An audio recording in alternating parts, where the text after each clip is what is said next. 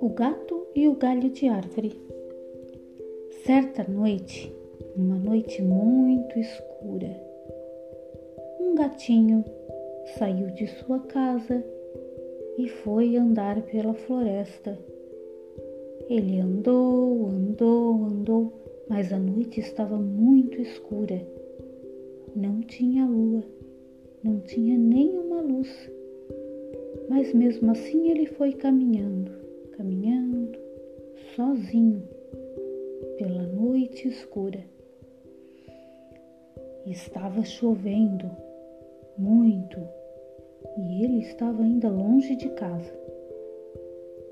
De repente, o gato escorregou num barranco, talvez um precipício, talvez um morro muito alto.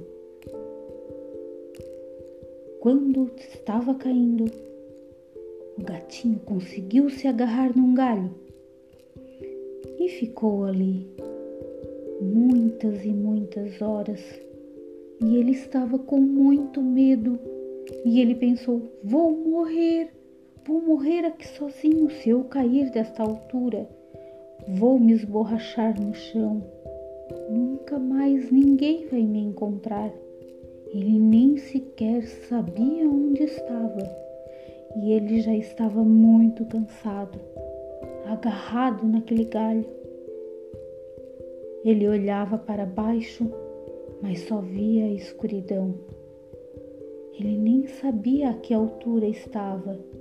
Ficou muito desesperado. Ele miava, miava muito alto para ver se alguém o escutava. E ele pensava: não vou aguentar, não vou conseguir ficar a noite toda aqui me segurando. Vou morrer aqui sozinho Conforme o tempo passava, aquele galho ia cedendo mais um pouco e ele ficava cada vez mais desesperado.